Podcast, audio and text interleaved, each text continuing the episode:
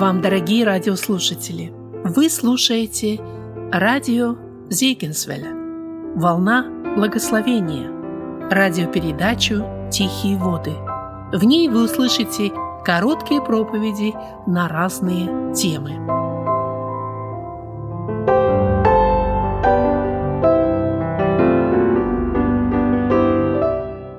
Дорогая церковь, добрый вечер. Меня зовут Михаил, если с кем-то я не знаком. А тема будет очень такая, может быть, сложная, может быть, она будет необычная или текст необычный избран для размышления. Но когда-то для меня он стал таким прекрасным, что я находился под впечатлением и вдохновением долгое время. Он и сейчас меня впечатляет и вдохновляет. Этот текст э, расположен в 11 главе послания к евреям. Вы помните, что эта глава, она рассказывает о героях веры, Некоторые даже называют эту главу «Чертог веры». В этой главе а, перечислено 16 имен героев веры. Некоторые не называются по именам, как, например, Иисус Навин, верою пали стены Иерихонские, и а, верою скрываем был Моисей, имена родителей Моисея, то есть некоторые не названы по именам. Но, тем не менее, о вере в 11 главе Евреям сказано 26 раз – я попытался посчитать, сколько достижений веры а, здесь рассматривается и перечисляется. Я насчитал 43. Ну, пусть будет так примерно 43 достижения веры вот в этой самой главе.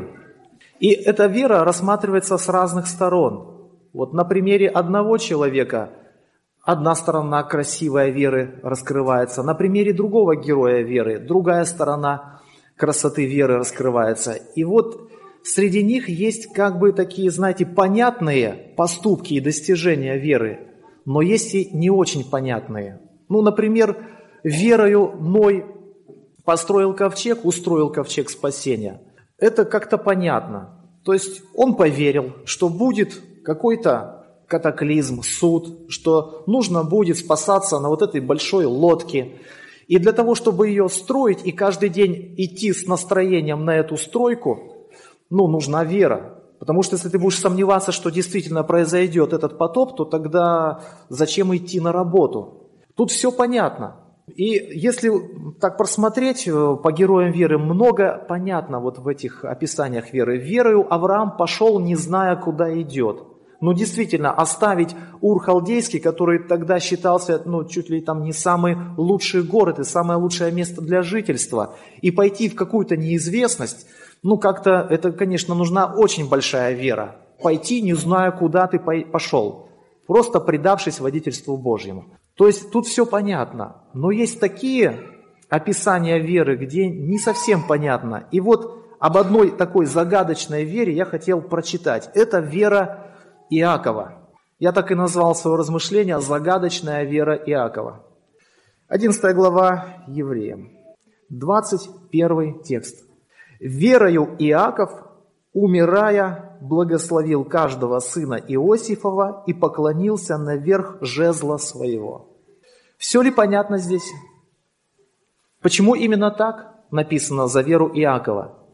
Ведь, наверное, у каждого из вас возникал вопрос, когда вы э, читали этот текст, почему именно эти два случая э, здесь, вот в этом тексте, почему именно эти два случая? Почему верою Иаков – благословил сыновей Иосифа, в то время как более ярким событием является вроде бы благословение каждого сына. И более известная глава из благословения, это 49 где он каждому сыну дает последнее какое-то слово пророческое и благословляет своих сыновей. И причем здесь вообще вот этот поклон на жезл верха, на верх жезла. Почему? Именно в этом заключается вера Иакова. Ведь в его жизни были более яркие события.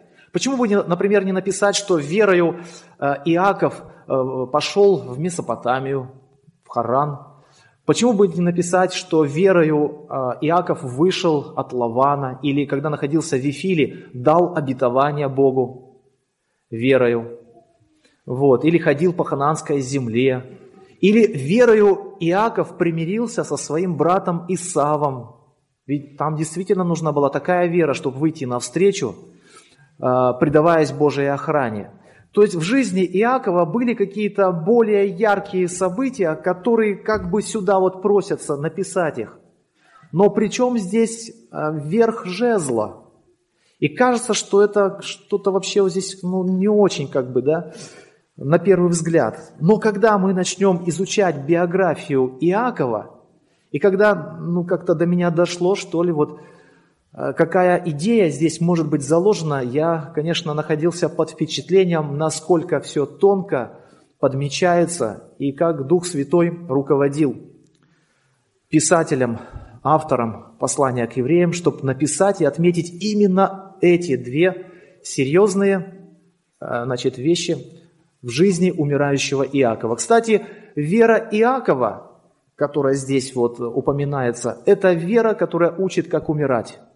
Это вера умирающего человека. И вот эти два, две эти вещи, два события, а, он сделал, умирая. Он сделал э, четыре важных дела. Он поклонился наверх жезла, он благословил сыновей Иосифа, он благословил своих сыновей. Вот, забыл еще одно событие. Значит, он сделал четыре важных дела перед смертью, как сейчас помню. И смотрите, вот почему-то именно эти два здесь упоминаются. Казалось бы, не очень яркие. Ну, давайте начнем размышления. Как Иаков подошел вот к этому моменту для того, чтобы поклониться наверх жезла.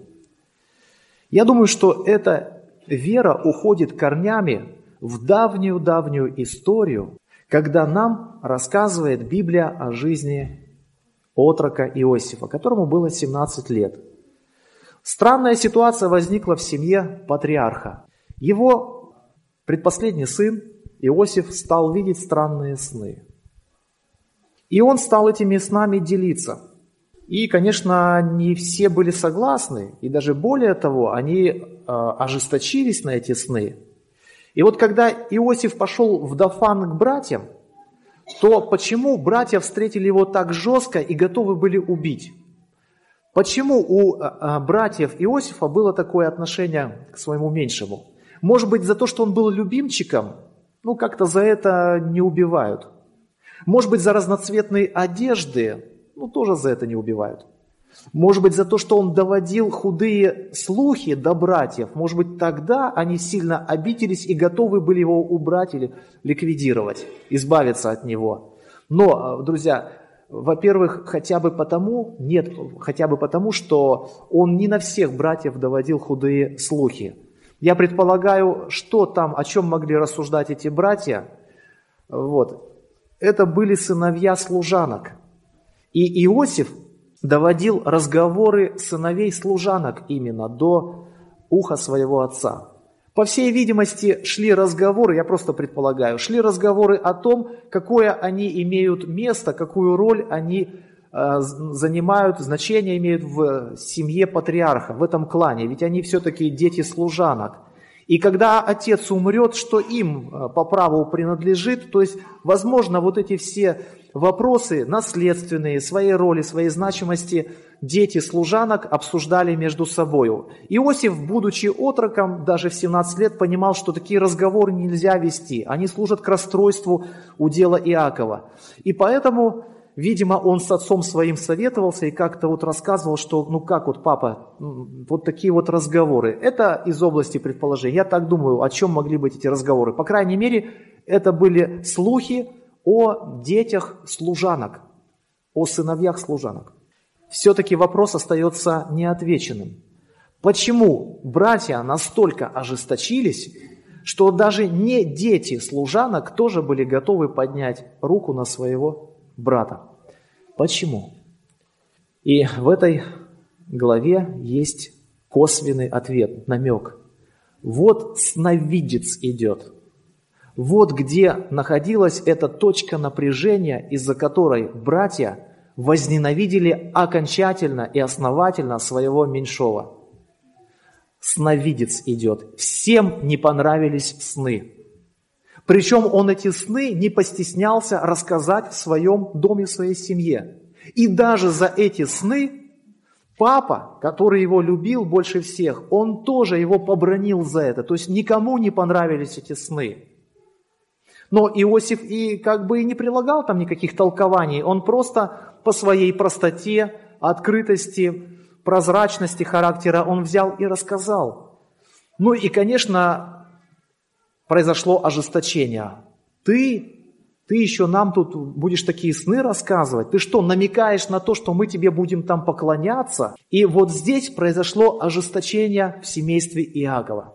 Дальше вы помните, что произошло? Э, это долгий путь к возвышению, от унижения к возвышению Иосифа. Проходит долгое время, 22 года, и э, Иосиф открывается своим братьям в лице египетского владыки – они сами того не сознавая, а, совершили или исполнили сон Иосифа. Они не знали, когда пришли на поклон к этому египетскому начальнику, что они исполняют сны Иосифа. Причем, друзья, даже вот в снах Иосифа содержится намек, на какой почве произойдет поклон. Там снопы поклонились. То есть на почве хлебного вопроса. Был голод, была нужда, они пришли за хлебом. И эти снопы братские кланяются ему. То есть уже даже содержится намек, на каком фоне произойдет это поклонение. То есть не случайно Бог именно вот такие сны посылает с таким сюжетом. Все очень осмысленно и глубоко, то, что дает Господь. Но вот в чем еще была беда. Иаков побронил своего сына за такие сны. Как я и матерь твоя тебе поклонится. Что ты такое вообще? И побронил. Но однако он все-таки это слово взял на заметку. Он заметил это слово. То есть он не выкинул из головы своей эти сны, рассказанные Иосифом. И когда братья принесли э, плохую новость для отца, что узнавая чьи это одежды, вот окровавленные, не Иосифа ли, сына твоего, и отец вошел а, в такой ужасный траур многолетний, вошел в какую-то депрессию, то, наверное, он и вспоминал и про эти сны, и думал про них, ах, мальчик мой, Иосиф, какие грезы тебе детские снились, вот и все твои сны, ничего не исполнилось. Он заметил же это слово и не забыл. Но вот проходит время, и новая, новую весть братья приносят, сыновья Иакова – Иосиф, твой сын, жив. И вместе с этой вестью о том, что Иосиф жив, ожил дух Иакова. Посмотрел на эти колесницы присланные, поверил, и ожил его дух. И вот смотрите, друзья, и снова эти сны, и снова эти сны, так все-таки он жив. И он же не забыл этих снов, он же заметил это слово – и когда он ехал на встречу с Иосифом, было много времени все передумать, переосмыслить, проанализировать свою жизнь. И, наверное, он снова вспомнил про эти сны. И, наверное, он же понимал, что его сыновья, эти братья, приходили и поклонились ему как начальнику египетскому, что сны-то частично исполнились, а теперь вторая часть сна-то еще не исполнилась, а ты – там же в этих снах указывалось не только поклон братьев, но еще и твой. Как я поклонюсь, я патриарх, я князь этого клана. Ну, в, нашем, так, в наших традициях это не заведено, чтобы отец кланялся сыну. Даже когда Иаков предстал перед фараоном, он не кланялся. Иаков – это величина, Иаков – это патриарх. И мы не видим, чтобы он даже фараону отдал поклон. Но вот Встреча происходит долгожданная. Ну, может быть, сейчас Иаков поклонится. Нет, мы видим другую картину. Они обнялись, отец с сыном, и несмотря на то, что это мужчины, они плакали. Может быть, они полчаса простояли в объятиях друг друга. И это стоило того, потому что они 22 года не виделись друг с другом. Может быть, они час простояли в объятиях друг друга и плакали. Это была очень трогательная картина. Но мы не видим, чтобы Иаков поклонился. Друзья, и Иаков прожил еще в Египте 17 лет. И вот, наконец, настало время умирать. Уже и поклониться-то не может.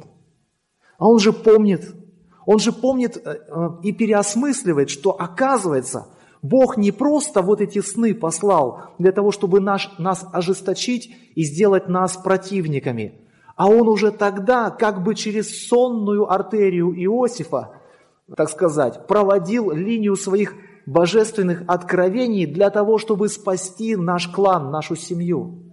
Бог тогда уже давным-давно, Он предвидел это трудное время голода, и уже тогда начал работать через Иосифов, через Иосифа для будущего спасения всей нашей семьи. И вот представляете, как глубоко или как сверху он смотрит на все вот эти события, начинает их между собой сопоставлять, а он в очень здравом рассудке находился перед смертью. Когда он благословил своих сыновей, написано, положил ноги на постель и умер. Это удивительная старость, это удивительная смерть. Человек говорит такие слова, что сегодня проповедники вникают в пророческое видение и в проницательность Иакова, и просто они, они удивлены, насколько все сказано глубоко по каждому сыну, насколько все проанализировано. Человек смотрит в будущее, анализирует прошлое, и он говорит такие разумные слова, такие мудрые, исполненные проницательности, положил ноги на постель и умер. То есть человек умер в здравом уме, в очень здравом уме. То есть Иаков, когда умирал, он находился в состоянии глубочайшего размышления. И вот представляете, находясь в Египте, он же все вот эти события сопоставляет. Он понимает, и что натворили его дети, а, продав э, Иосифа в рабство. Это потом все вскрылось. И в 50 главе мы увидим э, указание косвенное на то, что Иаков знал о том, что натворили его сыновья и как они продали его в рабство. То есть все это Иаков переосмысливает. Он переосмысливает и анализирует свою жизнь, э, свой жизненный путь, свое странствие на этой земле. И вот все-таки этот вопрос остается еще незавершенным, незакрытым. Ведь Иосиф, когда получал эти спасительные для нашей семьи сны, в этих снах я там поклонился. Ведь поклониться перед Иосифом, это означает признать божественную программу по спасению и э, как бы это признание выразить в уничижении. Отец поклоняется сыну, патриарх сыну поклоняется. Это, в общем-то, унижение. Особенно для того, той древности, для их традиций, для их понятий. Но ведь все-таки это было божественным откровением. Ну как вот? И это борьба, это очень трудно. Вот представление о жизни, и тут вдруг божественное откровение. Вошли в конфликт. И вот смотрите, когда уже не было сил для того, чтобы такой полноценный поклон совершить, а мы нигде больше о поклоне Иакова и Иосифу не читаем и нигде его не видим.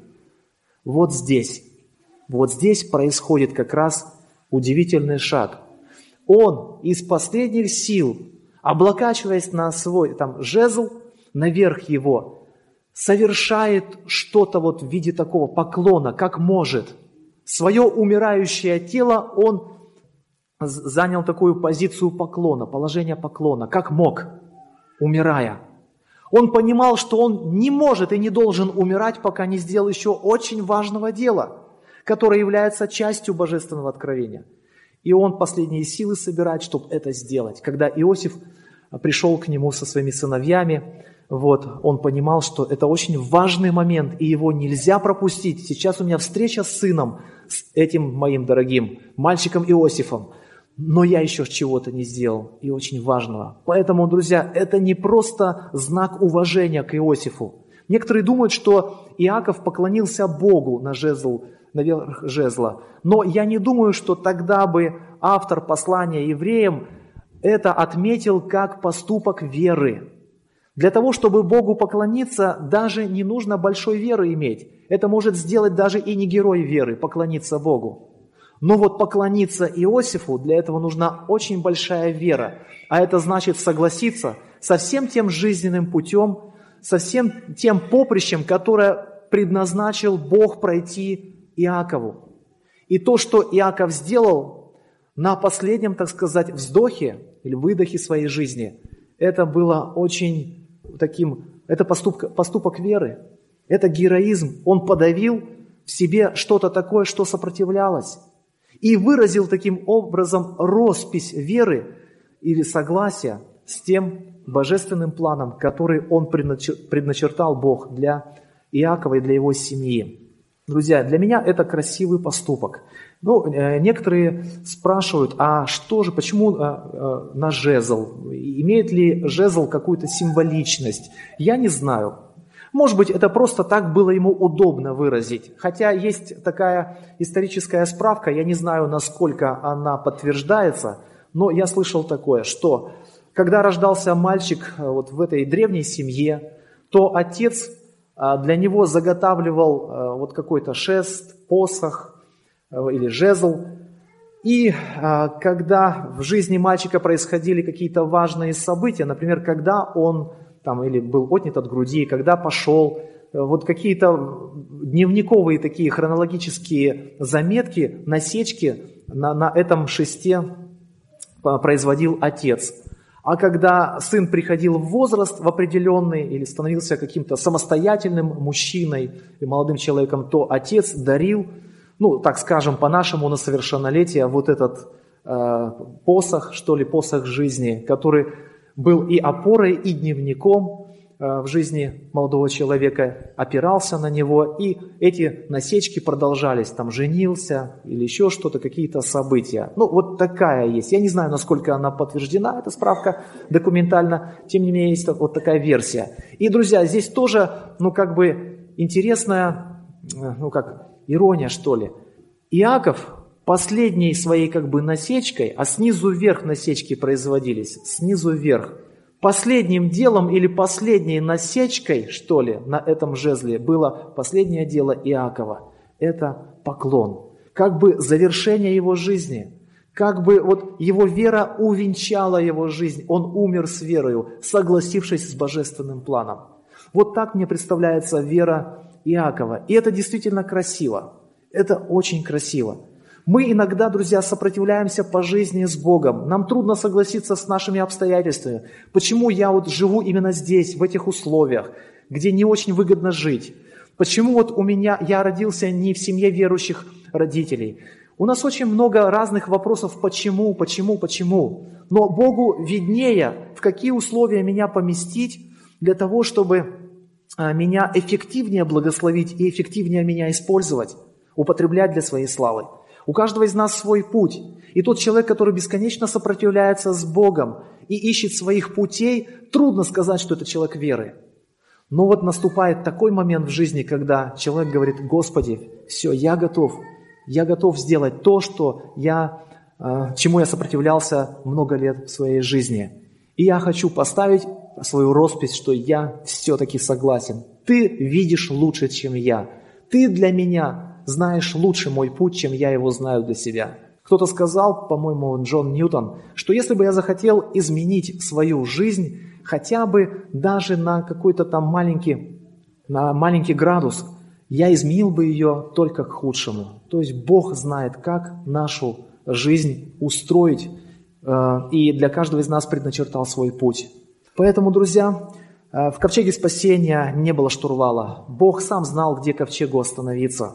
И он именно такого был устройства. Штурвала там не было. Поэтому тот человек, который переосмыслил свою жизнь, хорошо ее проанализировал, он красиво умирает. Люди веры, они красиво умирают. Мой дед, когда умирал, он, дедушка, он призвал каждого по отдельности из нас и просил прощения у всех, кого там чем обидел. Это было умирание веры. И глядя на умирающих, на старшее поколение, ты, конечно, вдохновляешься их примером и видишь, как Божьи люди переходят в вечность, красиво переходят. Поэтому, друзья, я хотел вот коротко поделиться этими размышлениями. Как я понимаю, что значит верою Иаков поклонился наверх жезла. Да благословит Бог нашу веру и в жизни, и в смерти.